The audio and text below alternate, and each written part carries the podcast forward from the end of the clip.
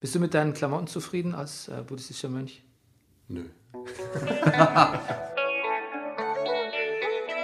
Verdammte Erleuchtung, Erleuchtung, Dampfe, Dampfe, Verleuchtung, verdammte Erleuchtung, Erleuchtung, Dampfe, Dampfe, Erleuchtung. Meditieren, transzendieren, levitieren, onanieren, alles schon gemacht, hat alles nichts gebracht. Meditieren, transzendieren, levitieren, onanieren, alles schon gemacht, hat alles nichts gebracht. Zeig mir das Licht,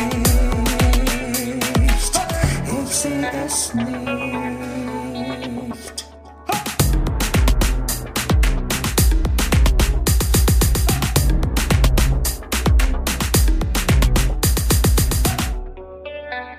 Meine Damen, meine Herren, herzlich willkommen bei Verdammte Erleuchtung, dem Selbsterfahrungspodcast für Skeptiker und Esoteriker auf dem zweiten Bildungsweg. Mein Name ist äh, Bernie Meyer, ich bin Autor und Journalist und mir gegenüber sitzt der Wanderer zwischen den Welten, die personifizierte göttliche Komödie, der Mann, der Neurodermitis wieder salonfähig gemacht hat. Es ist niemand Geringeres als Rüdiger Rudolph. Hallo Bernie. Ja, und ähm, heute geht's um das Thema Buddhismus. Ja, Rüdiger und ich, wir waren quasi in klosterartigen Zuständen, wenn auch nur für eine Stunde. Nein, wir waren eigentlich nur in einem Meditationszentrum. Ja, hier in der Nachbarschaft.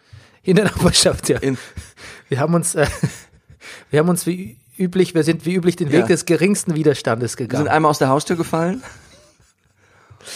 Nein. und lagen schon auf der, auf der Matte. Ja, aber es ist tatsächlich so, dass ähm, dieses buddhistische Zentrum, dieses Kadampa-Zentrum, ähm, da war ich an Silvester.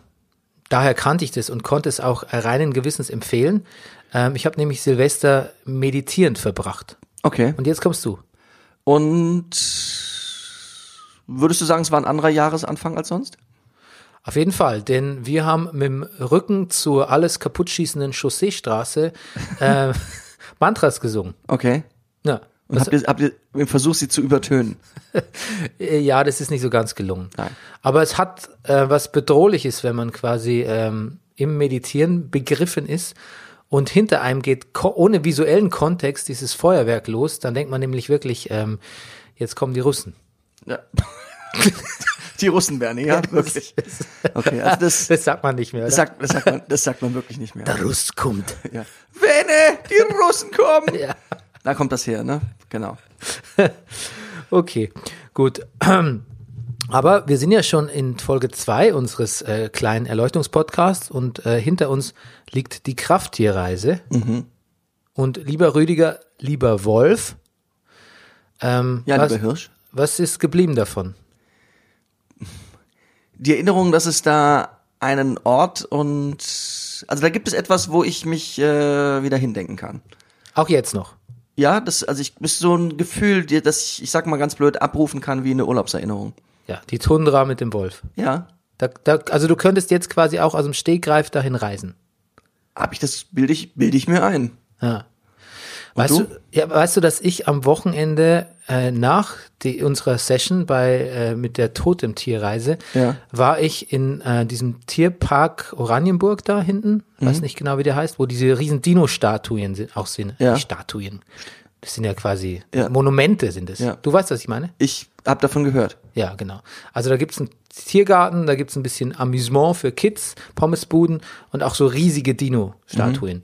Und ähm, da gibt's auch so eine Art Streichelzoo mit Wildtieren. Und als ich da reinkam, quasi am Anfang des Geheges, saß da ein Hirsch. Der hat gesessen. Der, oder lag da. Gut. Ja, also sehr gemütlich und quasi in derselben Stellung auch, wie ich ihn erblickt habe, als erstes in dieser, äh, Vision, ich nenne es mal Vision, und ähm, hat mich angeschaut, hat auch genau dieselbe Art von Geweih und ähm, hat mir gesagt, ähm, Jetzt wird's spannend. take it easy. Altes Haus. Aus, wenn man Schlaf länger dich. schläft, hält's Nein, abends er länger hat, aus. er hat gesagt, bleib ruhig.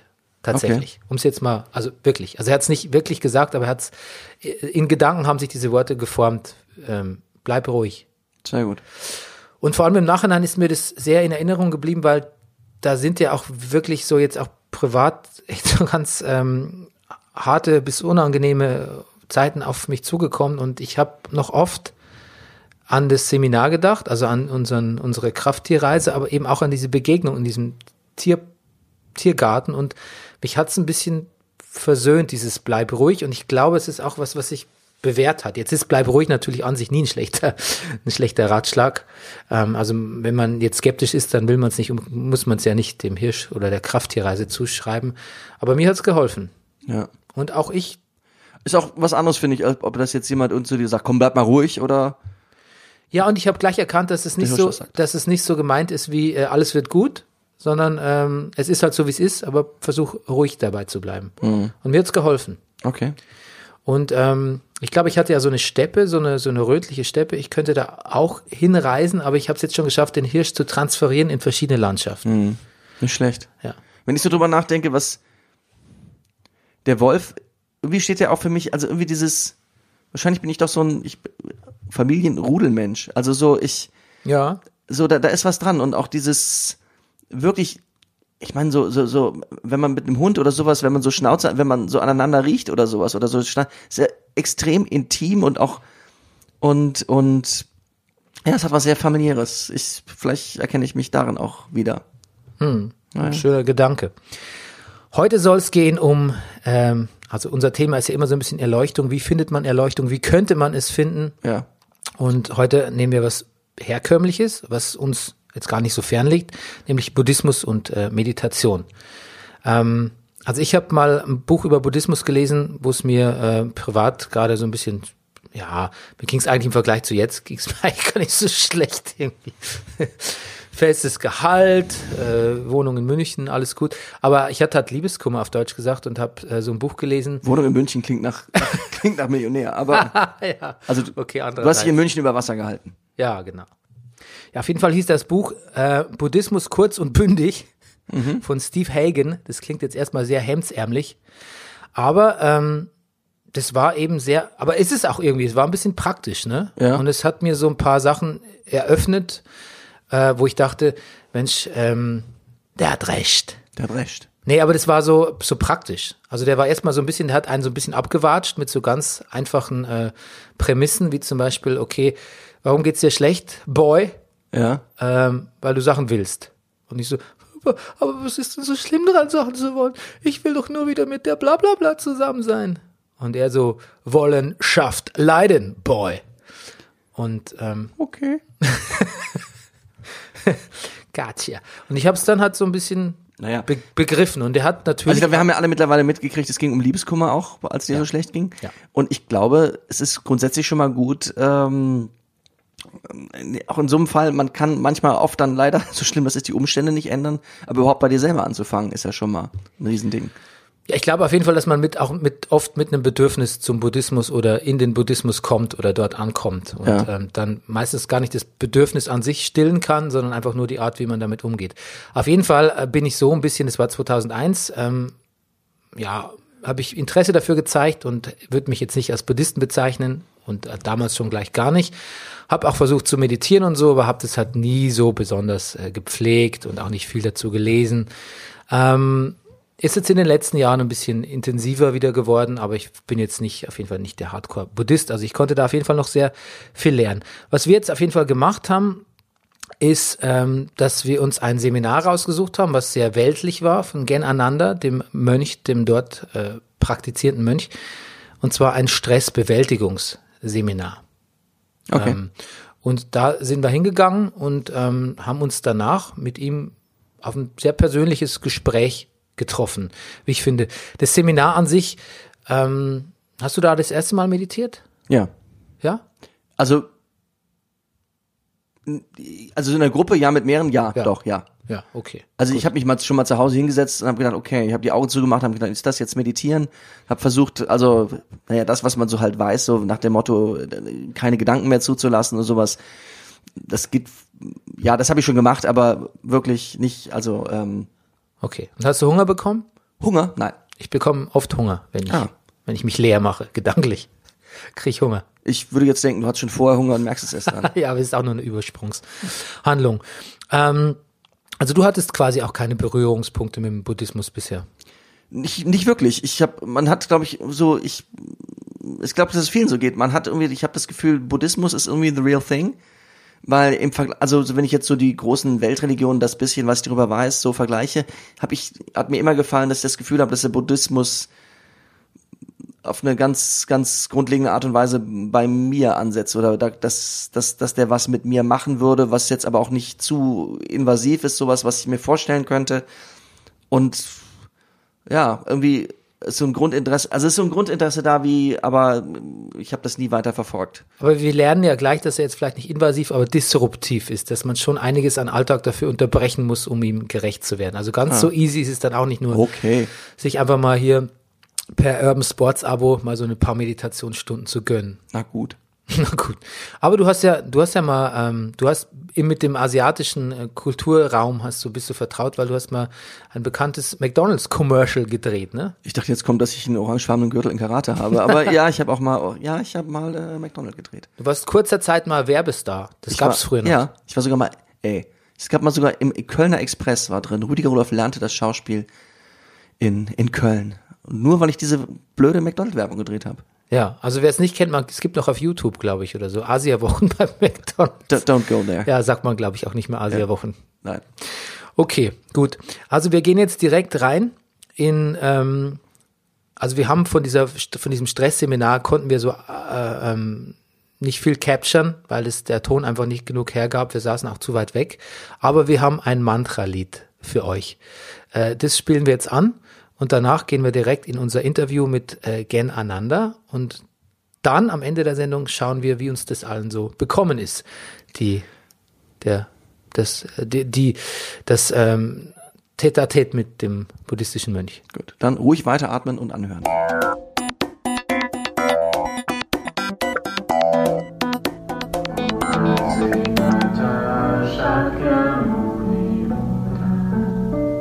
Kostbarer Schatz, das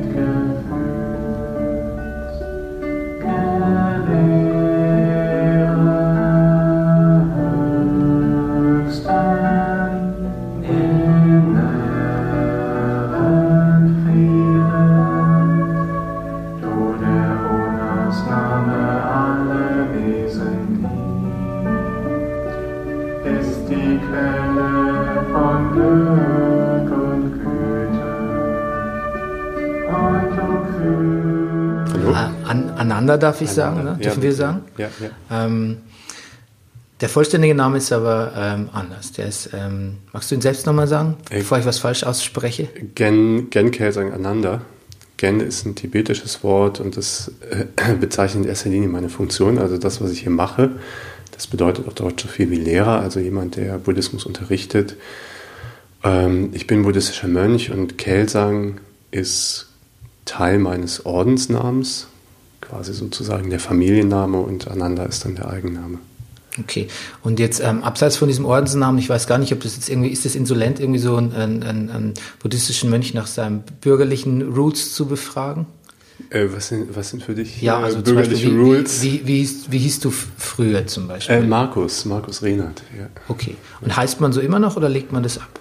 Äh, nee, das steht ja immer noch im, im, äh, Im Pass. im Pass. Ne? Das wird Ja, genau, ja. Also so, Ja, das, das eine ist sozusagen der bürgerlich-rechtliche Name, ja, und das andere ist halt ein, ein Ordensname. Ist ein bisschen so wie in der katholischen Kirche auch. Okay. Also die, die Rechnung für die, für die Krone vom Zahnarzt, die kommt auch an, an den bürgerlichen Namen. Die kommt leider an, ja. Aber wenn wir jetzt beim Thema, jetzt, jetzt frage ich auch nochmal nach. Es gibt ja im Personalausweis ähm, die Rubrik Künstlername. Oder Ordensname, Künstler-Ordensname. Und da genau. steht das drin? Da steht das drin. Aha. Genau. Ja, ja. Aha. Es steht also doch auch im Pass an beiden anderen. Wenn man das will, genau, dann steht das im Pass. Ne? Ja. Okay.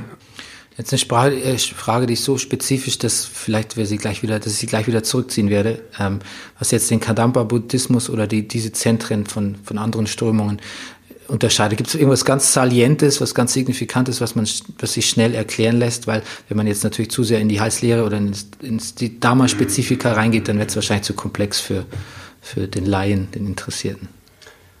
Ach, ähm, äh, ich komme aus dem Rheinland, da sagt man, jeder Jack ist anders, ja, und äh, entsprechend gibt's halt auch die unterschiedlichsten buddhistischen Traditionen und, und Schulen und so weiter. Und ähm, um jetzt irgendwie ganz genau zu sagen, was diese Schule von einer anderen unterscheidet, müsste man die anderen auch alle kennen. Aber äh, was ich glaube sagen zu können oder was hier, wir hier für uns in Anspruch nehmen, ist, dass wir halt versuchen, äh, die, das, was Buddha gelehrt hat, äh, halt einerseits auf Deutsch zu vermitteln ähm, und dann vielleicht auch so, dass es relativ leicht zu verstehen ist und äh, dass man auch relativ leicht etwas damit anfangen kann, dass es Leute irgendwie auch relativ leicht umsetzen können und dass es halt in ihr Leben oder zu ihren Lebenssituationen passt. Ne? Also wir versuchen da so ein bisschen, wie soll man sagen, so eine Zwei-Welten-Lehre äh, zu durchbrechen, dass man, ähm, dass wir versuchen,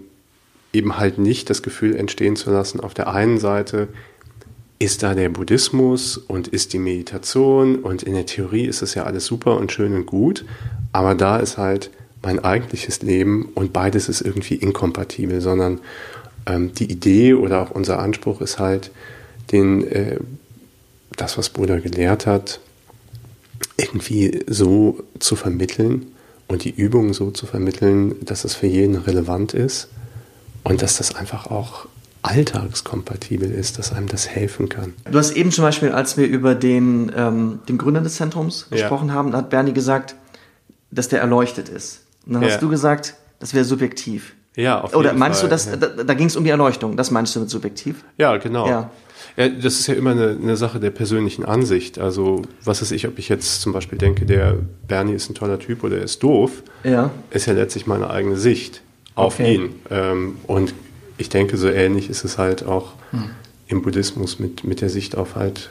Es obliegt einem ja gar nicht selbst zu sagen, man ist erleuchtet, oder das ist eher was, was nochmal der, was nochmal der, der Spiritus Rector einem, einem attestiert oder so, habe ich mal, hab ich mal gelesen, dass man eigentlich jetzt gar nicht mit äh, so, mit so einer Ach, also im, im Buddhismus im Sinne ist. der Bescheidenheit. Im, Im Sinne der Bescheidenheit, ähm, tatsächlich sozusagen in unserer Überlieferung äh, des Kadampa-Buddhismus streng genommen ist der ähm, ursprüngliche Gründer dieser Tradition ein tibetischer Mönch namens Jetsun Karpa, der im 14. Jahrhundert gelebt hat. Und äh, der hatte sozusagen für seine Klöster in Tibet eine Regel eingeführt und dort hieß es, jeder, der ähm, sozusagen von sich behauptet oder sagt, er sei erleuchtet oder hätte irgendwelche besonderen Fähigkeiten und Kräfte, der wurde gebeten. Ja, der wurde gebeten zu gehen tatsächlich. Ne? Und ähm, ja, ist natürlich etwas sehr, sehr Persönliches. Ich glaube, wenn man selber diesen Zustand der Erleuchtung erlangt hat, äh, dann kriegt man das auf jeden Fall mit, denn das ist qua Definition ein Zustand allwissender Weisheit. Das heißt, wenn man das jetzt nicht wüsste, dann. Da gibt es kein äh, Vertun eigentlich, ne? Dann gibt es dann kein Vertun. das wäre auch ein bisschen ja. schade, Ja. wenn man es nicht mitkriegen würde. Ne? Bitte? Es wäre auch schade, wenn man es nicht mitkriegen würde. Also diese Alltagsnähe, das Ja. lässt sich jetzt ganz gut anknüpfen an das äh, Seminar oder den Kurs oder die, die, den Vortrag, den du gerade Ja. gehalten hast, um Stressbewältigung. Ja, das ist ja, ja, erstmal was sehr, sehr Profanes und ähm, also so, ähm, ich kenne Leute, die halt ähm, Buddhismus schon irgendwie länger praktizieren oder länger betreiben und äh, die stehen immer ein bisschen kritisch gegenüber, die nennen das Spiritual Bypassing, wenn man quasi ähm, so über den Buddhismus rein über die Alltagsschiene äh, begegnet. Nach dem Motto, ich habe Stress, äh, meditiere ich weg. Ich äh, weiß nicht, mir ist, mir ist die ganze, mit zu viel, zu viel schlechte Nachrichten, ich komme komisch drauf, äh, frag mal den Buddhismus oder so. Ich habe Liebeskummer, ähm, so, ähm, was, sagt denn der, was sagt denn der Mönch dazu? Ist, ich habe mich gefragt, nehmt ihr das, nehmt ihr das mit und seid ihr dann auch, also ist es euch genug, quasi den Leuten dann in so eine Problemlösung zu bieten, wie jetzt in dem Fall der Stressbewältigung, ist ja ganz konkret, dass Meditation auch hilft, das hattest du auch gesagt. Oder wollt ihr sie hinführen zu dem umfassenderen Dharma, was hat auch, was Ja. einfach im Prinzip sehr altruistisch ist und eigentlich oft auch das Gegenteil von der Lösung privater Probleme. Ja, ähm, ich meine, da hast jetzt sehr, sehr viele unterschiedliche Aspekte angesprochen. Ja, ist, ein, ist ein, finde ich, ein super wichtiges Thema. Ähm, äh, jemand hat mal etwas Wunderbares gesagt und er sagt, die, die Lehre Buddhas, die hat eigentlich keinen Sinn, es sei denn, sie hilft. Das heißt, es muss einen praktischen, relevanten Nutzen haben. Ähm, und ganz klassisch unterscheidet man zwischen einem vorübergehenden Nutzen und einem dauerhaften oder anhaltenden Nutzen.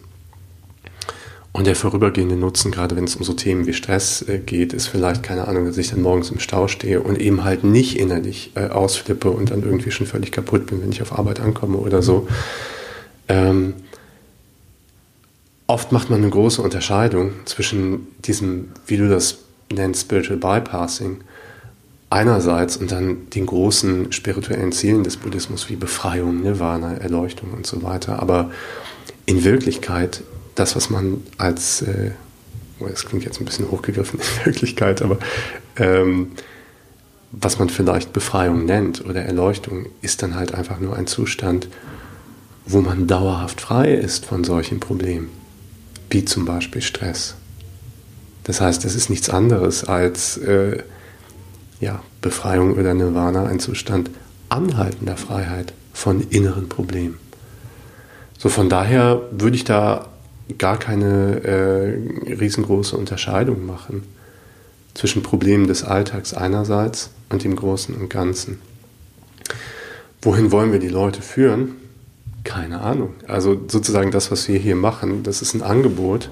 Und ich denke, es ist auch gut, sozusagen ein breites Angebot zu machen, ähm, wo jeder sozusagen sich von dem angesprochen fühlen kann, was gerade für ihn Thema ist. Und vielleicht gibt es Leute, für die jetzt irgendwie Erleuchtung oder sowas ein großes Thema ist, aber vielleicht gibt es auch Leute, die wollen einfach nur ein bisschen besser durch den Tag kommen. Und beides ist völlig legitim, finde ich. Und es ist im Prinzip auch für euch okay so, weil wenn jetzt jemand, jemand kann ja sagen, okay, ihr seid ja zum Beispiel Teil dieser Urban Sports Kette, ne? Da kann man.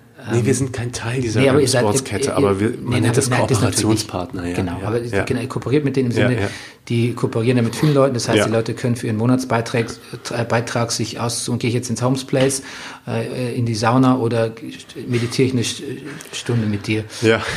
Aber so das klingt ein bisschen zugespitzt, aber so ist es letztlich. ja, ja, ja, ja. Und dann kann es natürlich schon, dann, dann kann es natürlich sein, dass da Leute sagen, so äh, ganz, ähm, ja, auch so ein bisschen, ich nenne es so ein bisschen Kritisch. Business-Buddhismus. Ich meditiere, jetzt meditiere mal eine Stunde, fühle ich mich gut und dann gehe ich schnell zum Sport. Ja. Muskeln dienstags. Ja, genau. Genau. Ja gut, aber Ge Gegenfrage ist, was ist daran verwerflich? ne? Ja, nee, ist, wenn du sagst, daran ist nichts verwerflich. Ja, klar. ja, ja. Also, wie soll ich das jetzt äh, formulieren? Ist jetzt nicht so, dass wir von unserer Seite aus eine Agenda haben oder sozusagen erwarten, Die Frage ist, wir haben ja gefragt, was ihr wollt. Vielleicht Ja, ja, wollt eben. ihr gar nicht so viel. ja eben, also wir wollen einfach nur ein Angebot machen Ja. und was sich dann Leute davon nehmen, das, das ist ihr Ding. Ne? Aber wir haben jetzt nicht den Anspruch, das da irgendwie jetzt in eine bestimmte Richtung zu lenken. Das heißt, angenommen, hier würde jetzt ein Egomaner auftauchen äh, und einfach durch Meditation sich vielleicht wieder etwas stärker, wobei in dem Zusammenhang klingt das vielleicht ein bisschen schief, ähm, sich auf sich besinnen, ja. Ja. aber so ein bisschen mehr bei sich ankommen. Ähm, es mag auch ein bisschen kitschig klingen, aber vielleicht doch irgendwie auch merken, wenn jemand innerlich zur Ruhe kommt, dass er doch irgendwo auch ein gutes Herz, auch anderen gegenüber, dann ich glaube, in dem Moment, in dem jemand etwas für sich tut, ähm, weckt das dann vielleicht auch wieder positive Absichten. Also was jetzt erstmal klingt nach einer Verstärkung des Egos, wäre im Grunde genommen das Gegenteil. Also wenn ein Egomane sich auf sich besinnt, wird nicht das Ego stärker, sondern es äh, so um dann die Aufmerksamkeit fürs Drumherum. Ich glaube, wenn, wenn wir bei dem Beispiel bleiben, ein Egomane wirklich meditiert, innerlich zur Ruhe kommt, dann ich glaube, in dieser inneren Ruhe werden einem viele Dinge klar, die einem normalerweise nicht klar werden. Äh, zum Beispiel, dass vielleicht auch andere Menschen eine Bedeutung in meinem Leben haben. Das heißt, das führt dann automatisch in eine richtige Richtung. Ich habe jetzt ja auch durch bei dem Meditieren, ähm, ich finde es immer wieder eine Herausforderung. Ja. Ich mache es schon auch nicht so regelmäßig, Ja. seit ein paar Jahren. Ja. Ähm, und ich habe Phasen, wo ich denke, boah, ich kann es ganz gut. Ja. Und dann habe ich Phasen, wo ich denke, ich bin auf Level minus vier oder so. Ja. Das ist wirklich grotesk. Ja, Handicap, genau. genau. Und wo ich denke, ich habe meine Gedanken überhaupt nicht unter Kontrolle. Ja, ja. Äh, und dann denke ich so, ich, ich denke so, ich bin ja, ich, ich gebe mir Mühe, mache das schon seit, seit ein paar Jahren, bin Ja. interessiert und offen Ja. und trotzdem tue ich mich so schwer. Ja. Und dann frage ich mich manchmal, ob die Technik, also Meditieren und auch der Buddhismus dann noch mit seinem philosophischen Über- oder Unterbau Ja. einfach ist es nicht, ist es oft, ich empfinde ihn mal oft als sehr intellektuelle Philosophie, Religion, Ja. auch Her Herausforderung. Äh, Es gibt normalerweise, das ist zumindest meine Erfahrung, für viele Leute eine riesengroße Hemmschwelle, in ein buddhistisches Zentrum zu gehen. Und ich glaube, es ist wichtig, sozusagen diese Hemmschwelle so niedrig als nur möglich äh, anzusiedeln und anzusetzen, dass wirklich jeder das Gefühl hat, er kann da hinkommen. Ähm, andererseits bieten wir hier bei uns auch Studienprogramme an, wo es wirklich tief auch in die buddhistische Philosophie reingeht und äh, in die Anwendung. Ähm, ich meine, heutzutage, wir alle sind ein Stück weit auch verkopft, ja, oder gerade hierzulande, wir betrachten das Leben ein Stück weit sehr stark vom Kopf aus. Von daher ist es auch nicht per se falsch, Menschen intellektuell anzusprechen. Ähm, es gibt einen schönen Ratschlag von einem alten, alten buddhistischen Meister Atisha, äh, der sagte, äh, da ihr durch das Verstehen des Dharmas, der Lehre Buddhas allein äh, kein Buddha werden könnt, praktiziert aufrichtig mit Verständnis. Das heißt, sozusagen Buddhismus zu studieren, ähm, das zu verstehen, sich auch intellektuell ein Stück weit stimulieren zu lassen, ist ein super Ausgangspunkt. Ähm, wenn man dann auch lernt, das, was man weiß oder versteht, äh, auch umzusetzen. Und das ist eigentlich so einer der Schwerpunkte hier, ähm, dass wir versuchen, nicht nur das zu vermitteln, was jetzt der Buddha gelehrt hat und so weiter, sondern vor allen Dingen zu vermitteln, was ich damit machen kann. Wiederum, welche praktische, vielleicht auch alltagspraktische Relevanz äh, das hat. Und das finde ich ist tatsächlich ein Faszinosum an dem Ganzen für mich nach wie vor, dass selbst ähm, scheinbar irgendwie die abstraktesten oder losgelösten Themen vom Alltag bei näherem Hinschauen wirklich eine große persönliche Relevanz haben. Also mir hat sich das auch über eher eine über, über Logik und Intellekt erschlossen, Ja, das ja, Thema ja. Buddhismus vor Jahren mit dem Buch eigentlich. Ja, ja. Ich dachte so, also mir wurden da erstmal so ein paar ganz relativ harsche Wahrheiten aufgetischt. Ja, ja, ja, ja, ja. Aber genau die haben mich überzeugt. Andere würden super, sagen, ja. das ist irgendwie, das ist depressiver Scheiß irgendwie, das will ich gar nicht Nee, lesen. nee, nee. Aber eigentlich dachte ich so, okay, das ist reell, damit kann ich was anfangen Ja. und daraus, darauf baue ich auf, dass Ja. es eigentlich es gibt ja dieses berühmte, diesen, dieses, dieses fast schon Idiom des Lebens Leiden, ne, was man im Buddhismus vielleicht auch oft falsch attestiert, weil er es Ja. eigentlich nicht so negativ meint. Ja, Aber das fand ich eine gute Grundlage, Ja. auf der ich Positives aufbauen kann. auf jeden Fall. Aber ja. ich bin nie so in die esoterische Seite reingekommen. Also ich tue mich heute noch irgendwie schwer, Mantren zu singen. Ich kann zum Beispiel jetzt auch mit Wiedergeburt relativ wenig anfangen. Ja. Und ähm, merke aber auch, dass wenn ich jetzt so Vorträge wie dein oder auch buddhistische Ja. Zentren so deutschlandweit sehe, die Programme studiere oder auch mal irgendwo hingehe, dass das Thema Wiedergeburt immer so ein bisschen ausgeklammert wird. Macht man das bewusst, auch weil es vielleicht eine, zumindest aus westlicher Sicht, eine spirituelle Seite ähm, offenbart, die, die andere vielleicht abschreckt oder die Einstiegshürde zu hoch ist? Oder ist es tatsächlich im modernen Buddhismus gerade nicht so relevant? Jetzt Also- muss ich fragen, gehört es denn zum Buddhismus? Auf jeden Fall, ja. Ja, das ist eine okay, der das Grundlagen des Buddhismus. Und ich würde da auch äh, tatsächlich widersprechen. Also bei uns wird das nicht ausgeklammert, sondern äh, bei uns werden Leute äh, manchmal von vornherein damit konfrontiert. Du sagst, das sind esoterische Aspekte, das sind vielleicht Aspekte, die sich dem unmittelbaren Verstehen entziehen. Aber ähm, nichtsdestotrotz sind es auch Aspekte, die sehr, sehr gut begründet oder auch logisch plausibel gemacht werden können. So von daher habe ich persönlich jetzt nicht das Gefühl, dass es Themen sind, die ich jetzt als esoterisch klassifizieren würde. Aber Nee, sagen wir mal, es sind vielleicht genuin ich- religiöse Themen. Ne? Genau, ich, Ja, ja.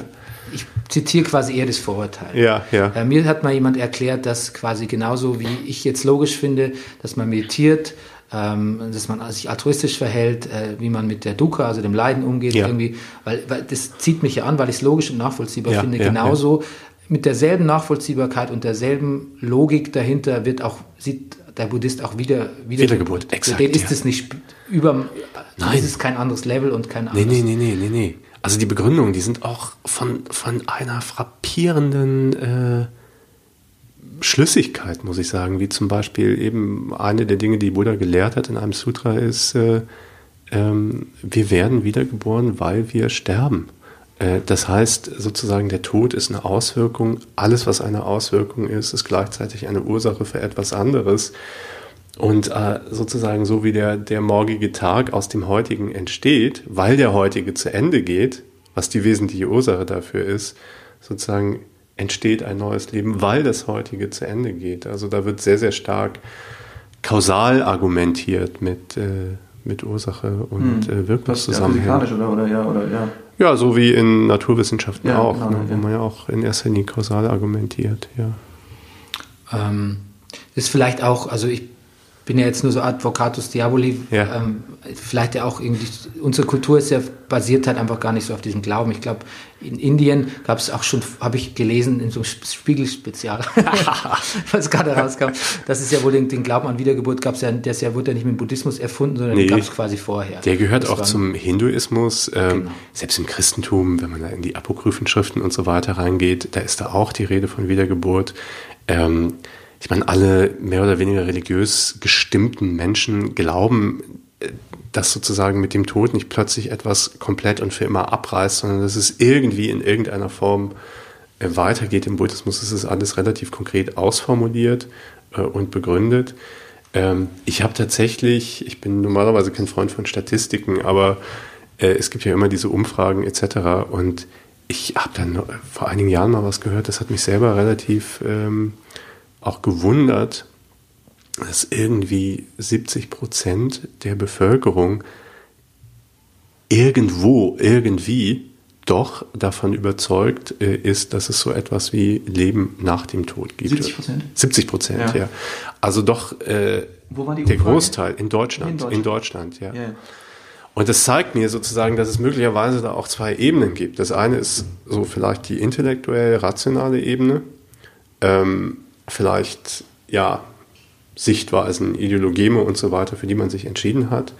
Aber das andere ist vielleicht doch sozusagen etwas tiefer im Inneren, äh, manchmal ein Gefühl oder ein Gespür für bestimmte Dinge. Ne? So von daher glaube ich nicht, dass gerade so ein Thema wie künftige Leben etwas ist, was, womit jetzt ein Großteil der Bevölkerung nichts anfangen könnte, auch wenn man natürlich so, was weiß ich, jetzt vielleicht äh, unter Arbeitskollegen äh, nie über diese Dinge reden würde. Man gibt es nicht ne? gerne zu. Man gibt es nicht gerne zu. Genau. Ja. Aber Ja, ja. Aber ich, ich denke, das sind, also ein, eine kleine Anekdote, äh, eine kleine Anekdote hier. Ähm, äh, unser Zentrum, das hatte früher eine Vorstand, eine Frau im Vorstand. Ähm, und die kam aus der ehemaligen DDR, die war Wissenschaftlerin gewesen und die war mit irgendwelchen SED-Parteibonzen ganz gut bekannt gewesen, hier aus Ostberlin.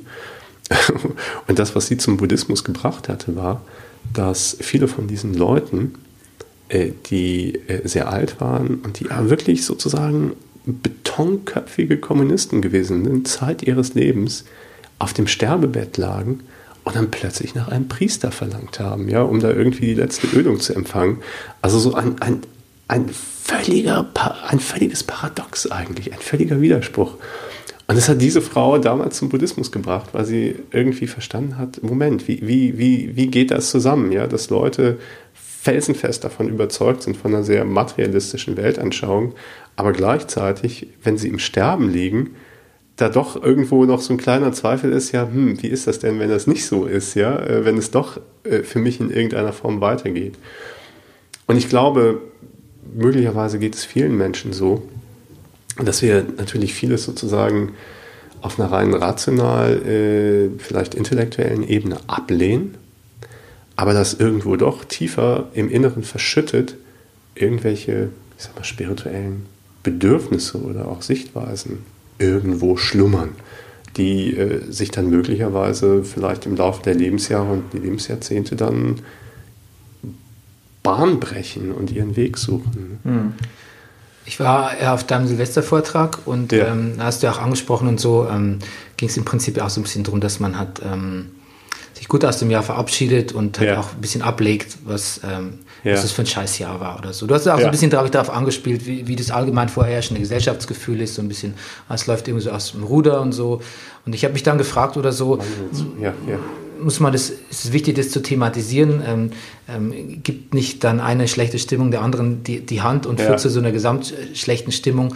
Und dann habe ich mich als nächstes gefragt, ähm, fühlt ihr euch oder fühlst du dich aufgerufener denn je? Oder vielleicht gibt es auch sowas wie eine glo- globale buddhistische Gesamtverantwortung, ähm, wenn die Zeiten wirklich unruhig sind, was es nicht nur ein subjektiver Eindruck ist, ähm, oder auch irgendwie so wegen Rechtsruck oder so. Ähm, dadurch, dass der Buddhismus ja eine sehr ähm, level-headed und, und rationale und ähm, sehr menschenfreundlich und sehr ruhige und eben eine altruistische äh, Bewegung ist, dass, dass er jetzt gerade besonders gefragt wäre. Hast du das Gefühl? Kein subjektiv. Ich, ich, denk, ich denke schon. Ähm, aber das, das ist auch wiederum so mein, meine Erfahrung aus den letzten Jahren. Keine Ahnung, wenn man mal in eine Buchhandlung geht, wie hier Dussmann, Friedrichstraße und so weiter, das Bücherregal zum Thema Buddhismus, was da oben irgendwie an der Theologie angesiedelt ist, das wird eigentlich immer kleiner. Das ist mir auch aufgefallen. Ja. ja. Aber sozusagen die ganze Sparte Lebensberatung und so weiter, die wird immer, immer größer. Das heißt, die Leute, glaube ich, die interessieren sich sehr, sehr stark für die Inhalte und wie ihnen das irgendwie helfen kann. Was ist ich, irgendwie zuversichtlicher zu werden, zum Beispiel. Oder einfach besser durchs Jahr zu gehen, aber vielleicht gar nicht so sehr für den Buddhismus als Religion. Nicht? So von daher, was ich beobachte, ist da eine gewisse Interessenverschiebung, dass ähm,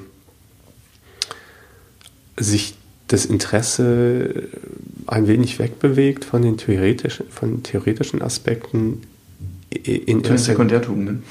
Ja, ja, nee, zu den Bis- praktischen ja. einfach. Ne? Wir haben am Anfang auch eben das Vortrag ein Gebet Ja, gesprochen. ja.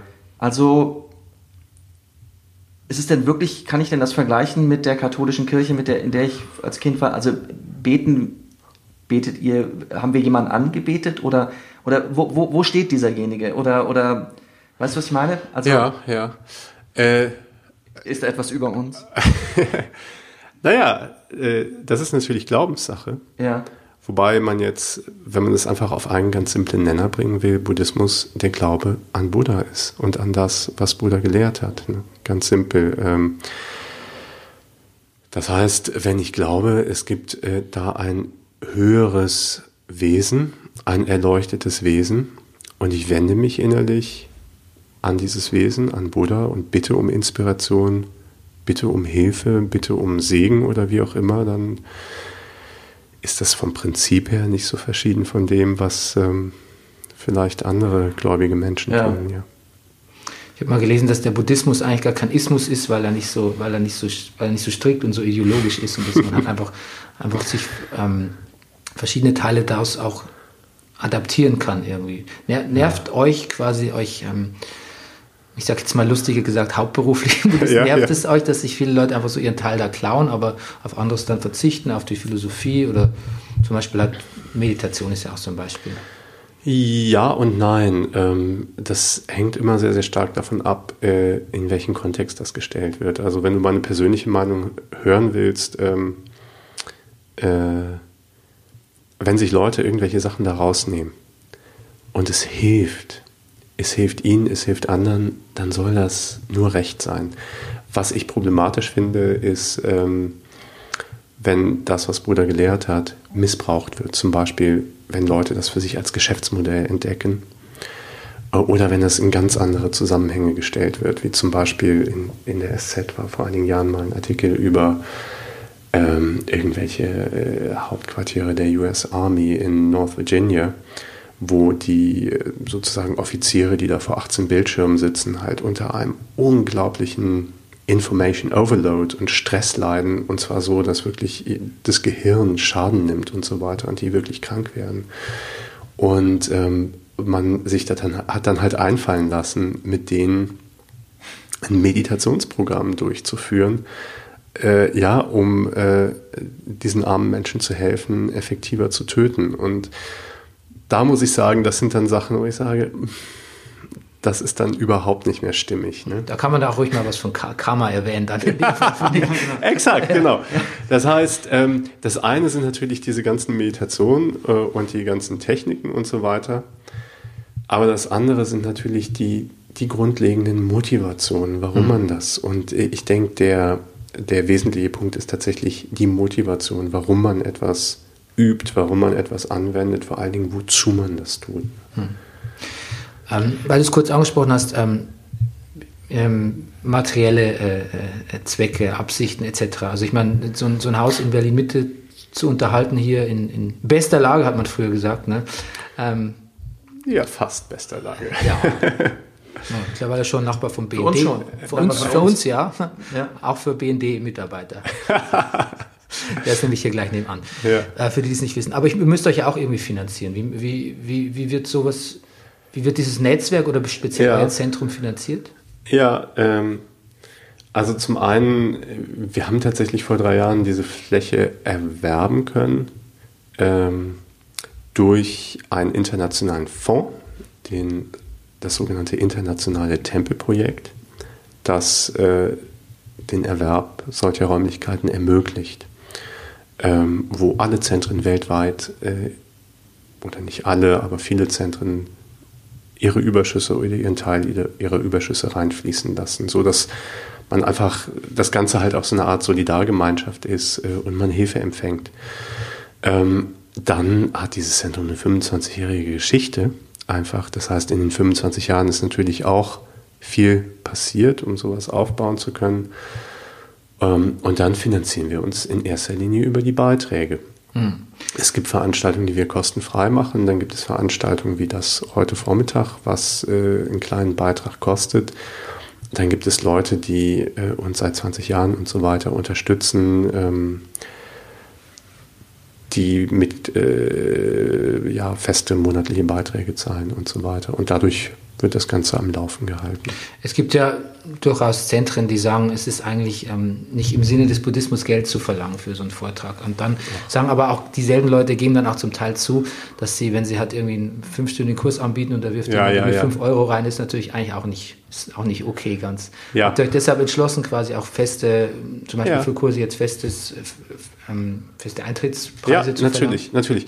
Ähm, ich bin davon überzeugt, äh, was nichts kostet, das ist auch nichts. Ja? Also das ist ja sozusagen eine, eine Haltung, die viele Leute haben. Und zum anderen leben wir ja auch nicht im luftleeren Raum, sondern wir haben ja einfach auch viele Ausgaben äh, und das, das, das muss sich ja irgendwie decken. Ne? Ja, also vielleicht für die Hörer, die Preise hier sind absolut super moderat, das ist noch nicht mal erwähnenswert, dass man sich Ja. irgendwie, irgendwie aufregen könnte oder so über irgendwas, Ja. aber viele machen es halt nicht, die machen halt nur auf Wirf was in die Büchse oder in den Hut oder was auch Na gut, äh, oft läuft es dann unter äh, empfehlende Spende Ja. so und so, ne? Aber ähm, ich weiß es nicht. Also ich meine, jeder Mensch, der in eine Yogaschule geht oder irgendwohin, der, der zahlt seine Beiträge und ähm, ich denke, es wäre etwas äh, realitätsfern, wenn man jetzt sagen würde, so, hm, mal gucken, was passiert. ja. äh, Wie sieht dein Alltag aus? Weil das kann ich mir tatsächlich nicht vorstellen, das interessiert mich ganz privat. mein Alltag. Ja, was, Äh, normal. also Ja, relativ also- normal. Also ich äh, stehe halt auf, ich mache morgens eine sogenannte Puja, Gebete und Meditation. Ähm, dann fahre ich normalerweise hier hin, arbeite, ähm, bin involviert in die Organisation von dem Ganzen hier, mh, unterrichte in erster Linie oder leite die Veranstaltung. Das muss halt auch vorbereitet werden bin dann noch nebenberuflich so ein bisschen tätig ähm, für einen Verlag, der hier auch im Haus sitzt. Äh, dann haben wir abends Veranstaltungen. Um 18 Uhr haben wir immer auch Meditationen, da versuche ich dabei zu sein. Dann haben wir Abendveranstaltungen. Also so, so sieht halt ein normaler Tag Und welchen aus. Regularien unterliegst du als buddhistischer Mönch? Also du musst ja offensichtlich, ähm, es gibt ja so ein, ja, ich weiß, das fällt mir jetzt for lack of a better term, so eine Art ähm, Reinig andere Reinigungsvorschriften. Also ich glaube, du musst ja, du müsstest jetzt, glaube ich, du darfst jetzt dir kein Bart wachsen lassen und irgendwie lange Haare oder so, ne? Äh, Bart schon. Ja. ja. Ähm, tatsächlich ist es ein, ein Teil der Ordination, äh, ja, sich die Haare zu rasieren. Also da gibt es mh, Vorschriften, wenn man so will. Aber im, im Wesentlichen ähm, äh, Regularien ist da vielleicht auch der falsche Begriff, sondern wenn man innerhalb unserer Tradition äh, zum Mönch oder zur Nonne ordiniert wird oder ordiniert werden möchte, dann legt man zehn Versprechen ab oder das Versprechen, zehn Dinge zu tun bzw. zu lassen.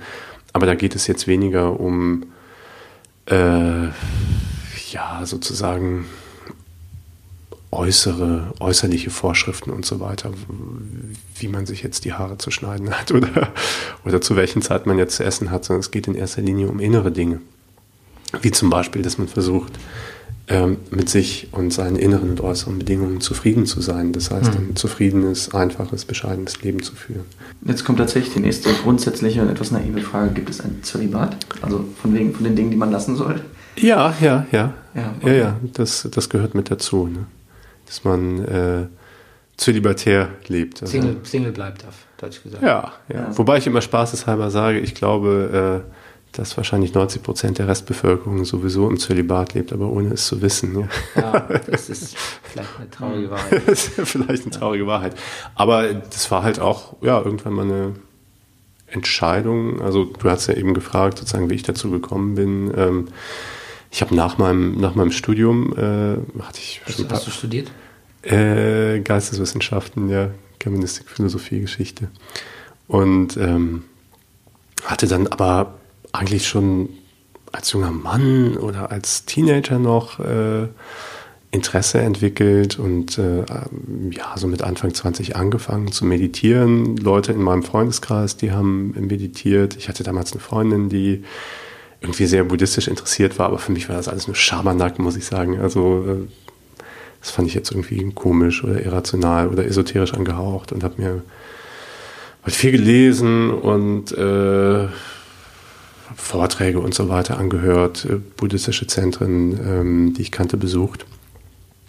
Aber ähm, was mich letztlich, glaube ich, zum Buddhismus gebracht hat, war tatsächlich eigene Meditation. Also ich hatte mir dann mal damals aus der Unibibliothek ein Meditationshandbuch ausgeliehen.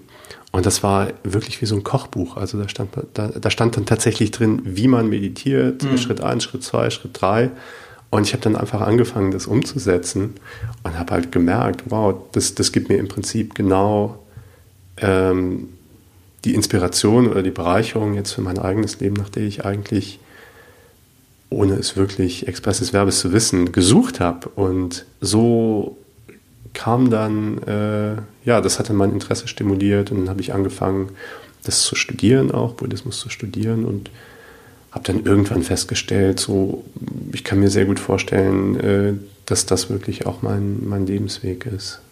Also, hast du dich irgendwie in der Familie irgendwie Kämpfe gehabt, durchsetzen müssen? Eltern, die dazu was gesagt haben? Ja, äh, natürlich. Also meine Eltern, die haben, das war jetzt ungefähr das Gegenteil von dem, was sie erwartet haben. Die fanden das geisteswissenschaftliche Studium schon. Haben sie gerade noch so verkraftet. Nee. Ja, ähm, ja, es ist halt immer, wie wie das halt bei Eltern ist. Also ihr kennt das wahrscheinlich von euren Eltern auch, die dann möglicherweise ihre eigenen Wünsche haben. Ähm, und das war, denke ich, am Anfang e- etwas schwierig, aber die waren auch ganz tapfer. Und dann sind die aber in so einige doch wirklich, beziehungsweise bei meinem Vater war das so, äh, äh, dass er das Gefühl hatte, das ist jetzt ein Trip irgendwie. Ne? Also das, das wird sich auch wieder legen und irgendwann kommt der Junge wieder. Markus wird sich schon wieder beruhigen. Der, irgendwann kommt der Junge wieder in die Spuren. Ne? Ähm, aber irgendwann haben die tatsächlich nach, eigentlich schon nach relativ kurzer Zeit, äh, doch einen sehr positiven Blick gewonnen auf, auf das, was ich da äh, tue. Also auch durch kuriose Begegnungen äh, und ähm, waren dann eigentlich so nach ein paar Jahren sehr, sehr Begegnung mit anderen dem. Buddhisten oder mit. Nee, also bei meinem Vater war das mal ein Gespräch mit seinem Pfarrer, der ist evangelischer Christ. Ähm, und danach war der wie verwandelt. Ne? Also dann fand er es richtig klasse, was ich, äh, was ich hier mache.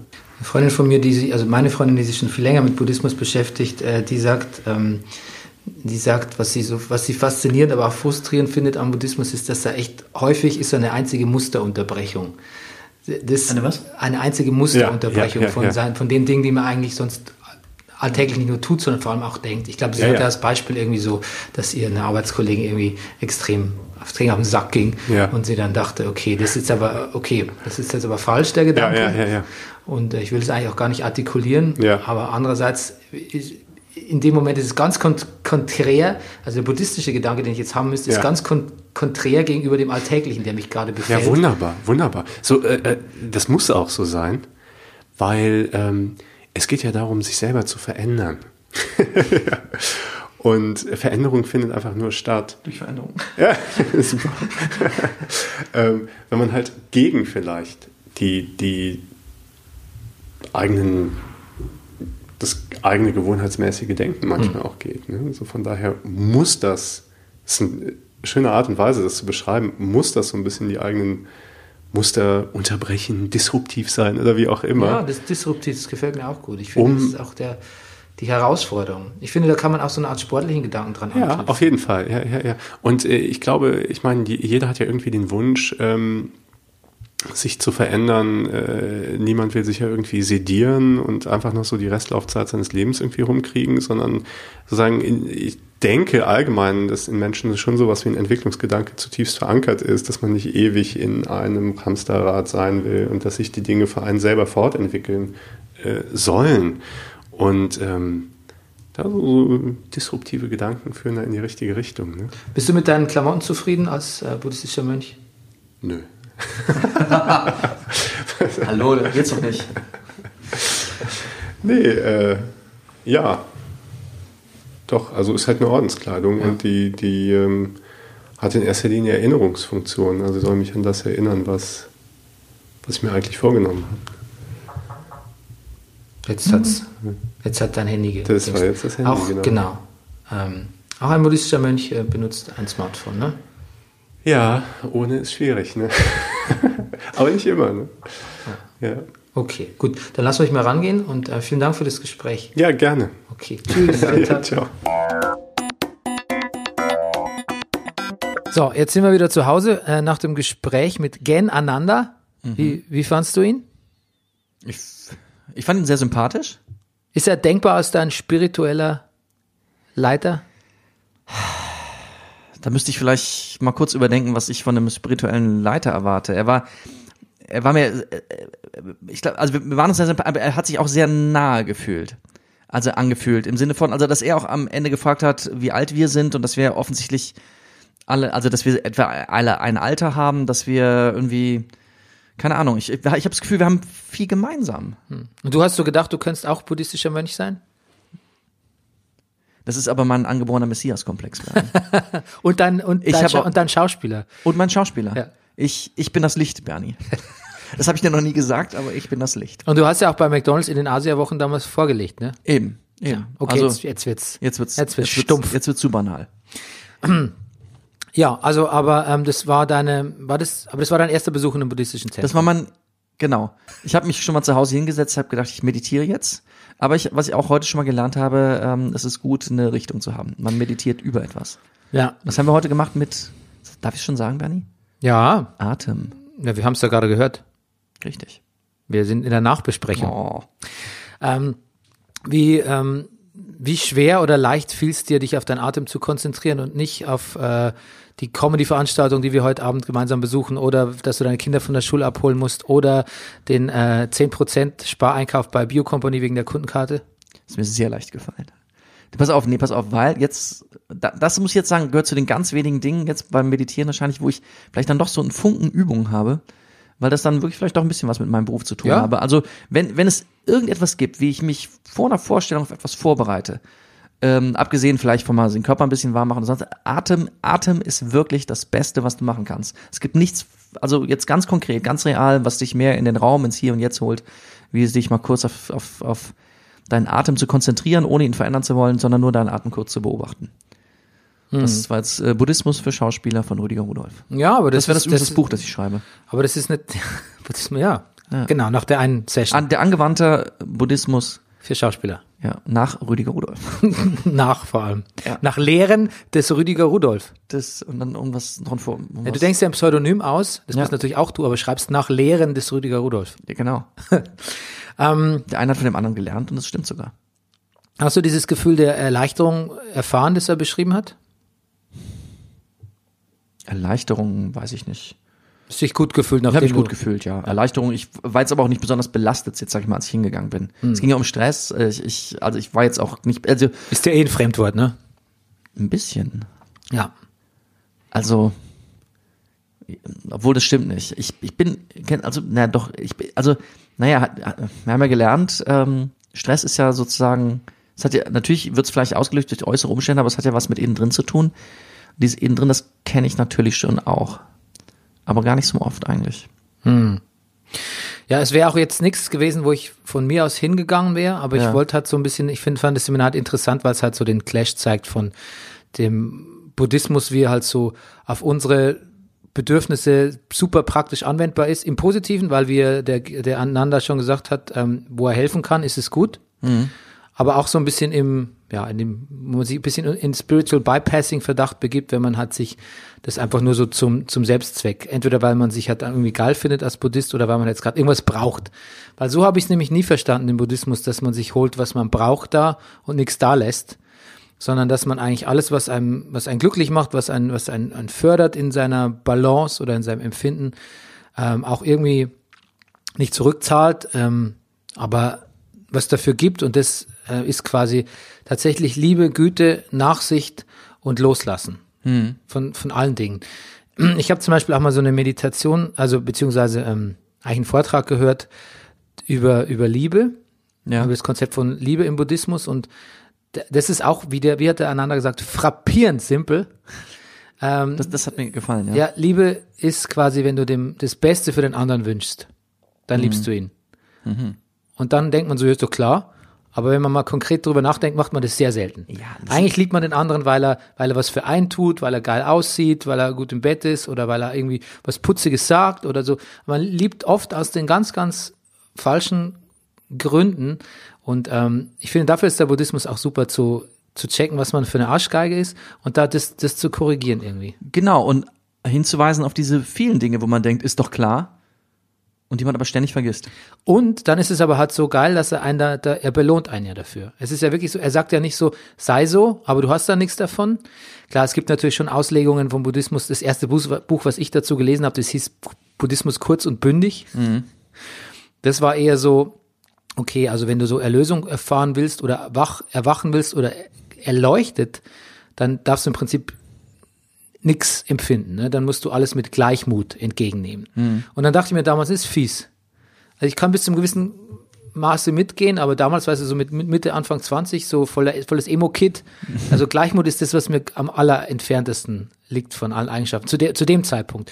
Mittlerweile kann ich das viel mehr nachvollziehen, aber in der Regel ver, verspricht der Buddhismus ja auch immer wirklich ein Ja. Glückseligkeit als Gefühl und auch als Belohnung dafür, Aber- dass du anderen hilfst und für andere mitdenkst. Aber pass auf, hier ist mein Gedanke. Ist Glückseligkeit nicht sozusagen das, was erreicht wird, aber der Weg dahin führt vielleicht über die Heißblütigkeit? Nein, eben nicht. Ach.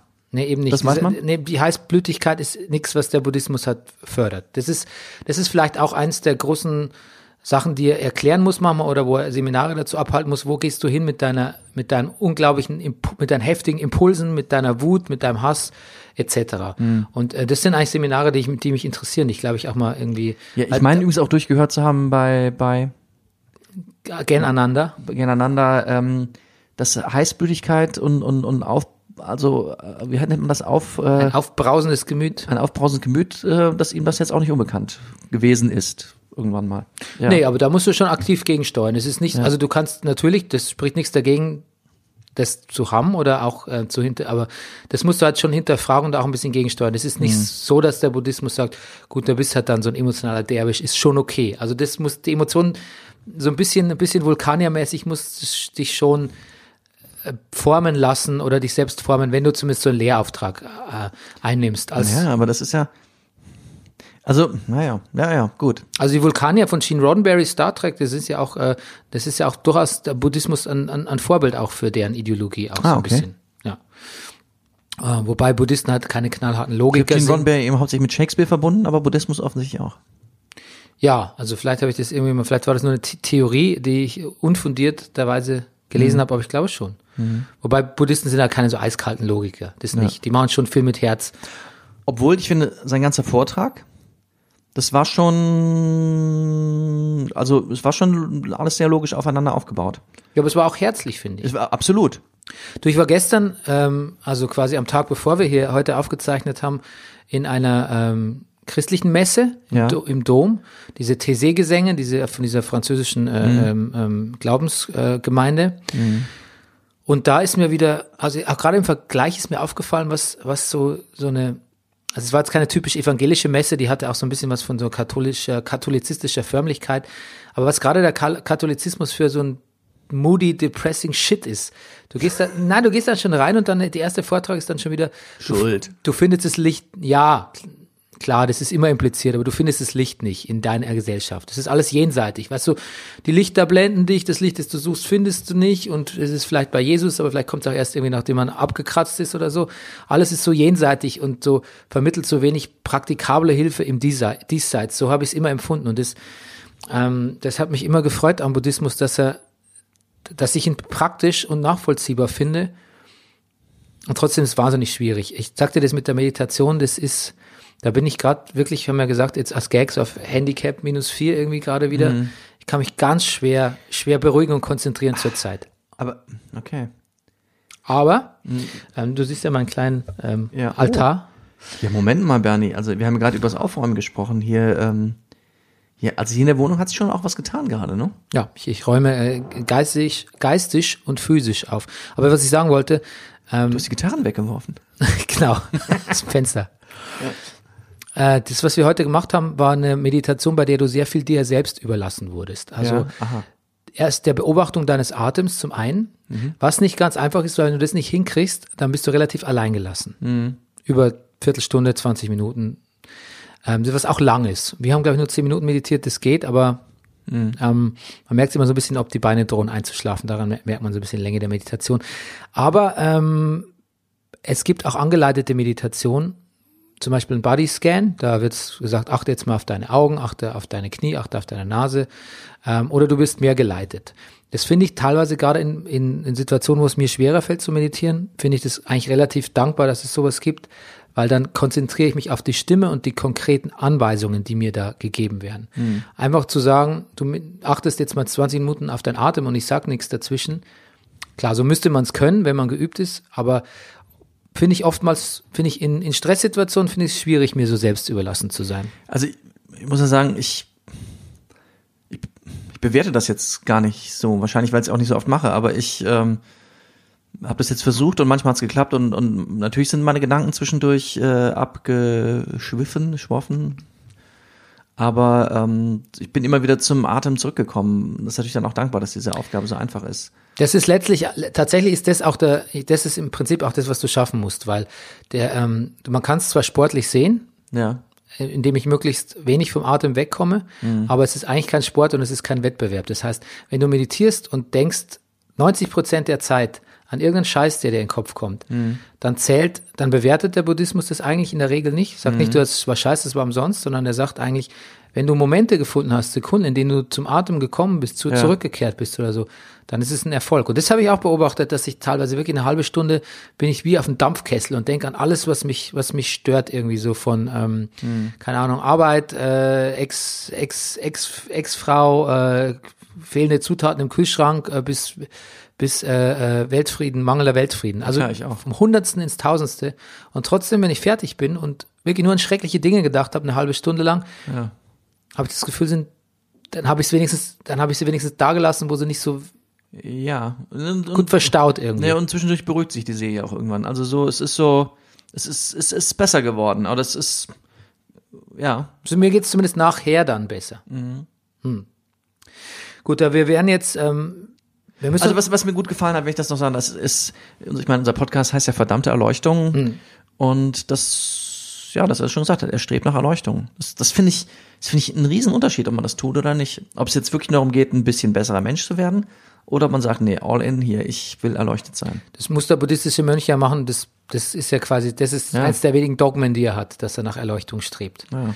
Und Erleuchtung ist wirklich, ähm, das ist ja auch sehr, hat er gar nicht wirklich erklärt, weil es ja auch schwer zu beschreiben ist, aber im Prinzip ist es wirklich das Verständnis für den Zusammenhang aller Dinge und die Liebe für alle Lebens, Lebenswesen. Das ist schon, das ist schon eine wahnsinnig große Herausforderung. Also die ich mir persönlich in meiner Lebenszeit nicht, nicht mehr zutraue. Aber es ist ja auch gut, weil er, der hat ja auch gesagt, es geht ihm gar nicht drum, ob er das schafft, sondern er macht halt jeden Tag das Beste draus. Und das ist auch ein sehr buddhistisches Prinzip. Das erste Buch, was ich gelesen habe, Ah. auch aus einer emotionalen Notlage raus, was mich zum so 2001 oder 2002 zum Buddhismus gebracht hat. Ähm, da legt er gleich mal mit los, was Hast du dir das damals selber gekauft, wenn Ja. ich fragen darf? Okay. Ja, ja. Du warst also, dir ging es nicht gut, du bist in eine Buchhandlung gegangen, da stand das, dachte, okay, das nehme ich jetzt mit. ah, ich habe es für Amazon bestellt, muss ich zu meiner Schande gesagt. Oh, Schon keine Ja, Karma-Punkte ist dafür. besonders buddhistisch, finde ich. Ja, nee. Das ist, glaube ich, eine der ersten Regeln. Aber da kam, da, da kam schon mal jede Menge, der war relativ nüchtern, der Autor, und hat so gesagt, also, sei nicht zu viel erwarten, Freunde. Das ist so mit der Erleuchtung und so, das Hm. schafft ihr wahrscheinlich nicht. Okay. Und wenn, dann erreicht ihr einen Zustand absoluter Gleichmut. Das ist euch, im Prinzip, euch ist alles scheißegal und das ist das Positive. Und ähm, ich muss sagen, Das will man vielleicht auch gar nicht dann so, wenn man so mittendrin ist im Drama.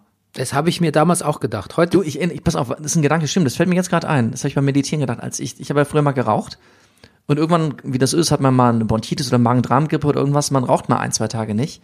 Und dann hatte ich den Gedanken, verdammt nochmal, ich muss jetzt ganz schnell mal wieder eine rauchen, weil sonst bin ich ja kein Raucher mehr. Und was bin ich denn dann?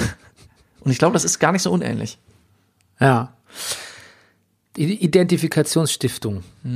Jetzt äh, frage ich dich noch zum Ende, ähm, was, was nimmst du mit? Oder was, was, was änderst du irgendwas? Naja, schon ein bisschen das, was ich, ich, ich glaube, ja, ich glaube, die Botschaft ist so ein bisschen beim Buddhismus oder was mir gefällt oder was man auch so, naja, dass man, Buddhismus kann man üben. Ja, Buddhismus wie ein kann man, Instrument. Buddhismus kann man üben wie ein Instrument. Das hat mir einerseits gefallen, als wir heute hingegangen sind. Das ist ein großer Unterschied übrigens zur Krafttierreise, zum Besuch bei der Schamanin, der toll war, aber ich habe ein bisschen Angst gehabt vorher, was, was das sein wird, was, wo, es war wirklich so, oh Gott, worauf lasse ich mich da ein? Das hatte ich natürlich heute überhaupt nicht. Ich habe mich richtig drauf gefreut, weil ich wusste, ich muss nichts können. Hier wird nichts von mir, ich musste auch bei der Krafttierreise nichts können, aber hat sich dann rausgestellt. Aber so, anwesend sein. Also es ist so, ja, ich, jetzt fange ich schon wieder an mit meiner Schauspielerei. Aber es ist wie, wenn ich manchmal auf eine Probe gehe und ich weiß, der Text ist gelernt, alles, ich muss, oder heute wird improvisiert oder so, ich, ich muss heute nichts können. Und das setzt manchmal Kräfte frei. So, ich kann, ich, so, ich bin ich und ich mache jetzt mal. Und das hatte ich das Gefühl, ist, ja, ich weiß jetzt gerade, jetzt zögere ich schon wieder, ob das stimmt. Ich sag gleich wieder genau. Aber, ähm, naja, aber ob das mit der Meditation nicht vielleicht, äh, also ist alles ist, es ist erstmal sehr viel erlaubt, finde ich. Wirst du weiter, äh, wirst du weiter meditieren? Ja, der Gedanke gefällt mir, aber ich, ich, ich, ich weiß es nicht. Ich glaube, ich glaube, ich werde, Bernie, pass auf, ich werde die dynamische Meditation ausprobieren. Das interessiert mich wirklich sehr. Die dynamische Meditation nach Osho. Das ist halt wie, wie Sport, ist es halt eine, mit mit der Meditation ähnlich, es erfordert eine Menge Selbstdisziplin, es zu Hause zu machen, eigenständig. Nein, ich werde irgendwo mal hingehen. Es gibt verschiedene Orte hier, wo man das machen kann, äh, wo jeden Morgen um, um es ist halt erschreckend früh, 6.30 Uhr oder 7 Uhr, kann man äh, dynamische Meditation machen. Und ich glaube, das würde ich mal so drei Wochen am Stück machen. Oh ja, dann äh, da nehme ich dich beim Wort. Ja. Gut, ähm, Und du? Du meditierst ja, du meditierst ja schon. Ja, ich meditiere ja schon und ich äh, versuche es immer wieder regelmäßiger zu machen. Ich war mal bei einem buddhistischen äh, Vortrag oder bei einer Meditation, einem Meditationskurs und da wurden alle gefragt, warum sie hier sind Ja. und es waren irgendwie 20 Leute und ich glaube 18 davon haben gesagt, ich meditiere aber ganz unregelmäßig. Okay. Das scheint tatsächlich ein gängiges Problem zu sein, auch bei Leuten, die, klar. die, die meditieren. Sag mal, Ähm, Bernie, was können wir eigentlich von einem erleuchteten Bernie erwarten? Ja, ich habe ja schon gesagt, prognostiziert, dass es nicht eintreten wird. Aber ein er- erleuchteter Bernie, der wäre, ja, der wäre frei von, frei von jeder Kritik an, an seinen Mitmenschen. Und er wird plötzlich auch Hunde genauso gern wie Katzen mögen. Absolut famos, Bernie. Absolut fucking famos. Gut, dann möchte ich den Schluss gar nicht weiter kaputt machen. Gut, ähm, ja, wenn ihr äh, Fragen, Anregungen habt, ähm, schreibt uns. Ähm, Schickt An- uns ein Bild von eurem Hund und eurer Katze. Ja. Unter meditieren-lernen.de. Genau. Und ansonsten ist es ja auch, äh, das ist ja auch die Prämisse dieses Podcasts, da wo wir sind, kommt ja eh nicht hin. Werdet ihr nicht sein. Alles klar. Äh, bewertet uns, liked uns, levitiert uns in den siebten Podcast-Himmel und nicht vergessen, Erleuchtung ist kein Spaßbad. Tschüss. Der Podcast mit der esoterischen Arroganz. Nächste Woche bei der verdammten Erleuchtung. Bernie und Rüdiger lassen sich von einem Punkrocker die Tarotkarten legen.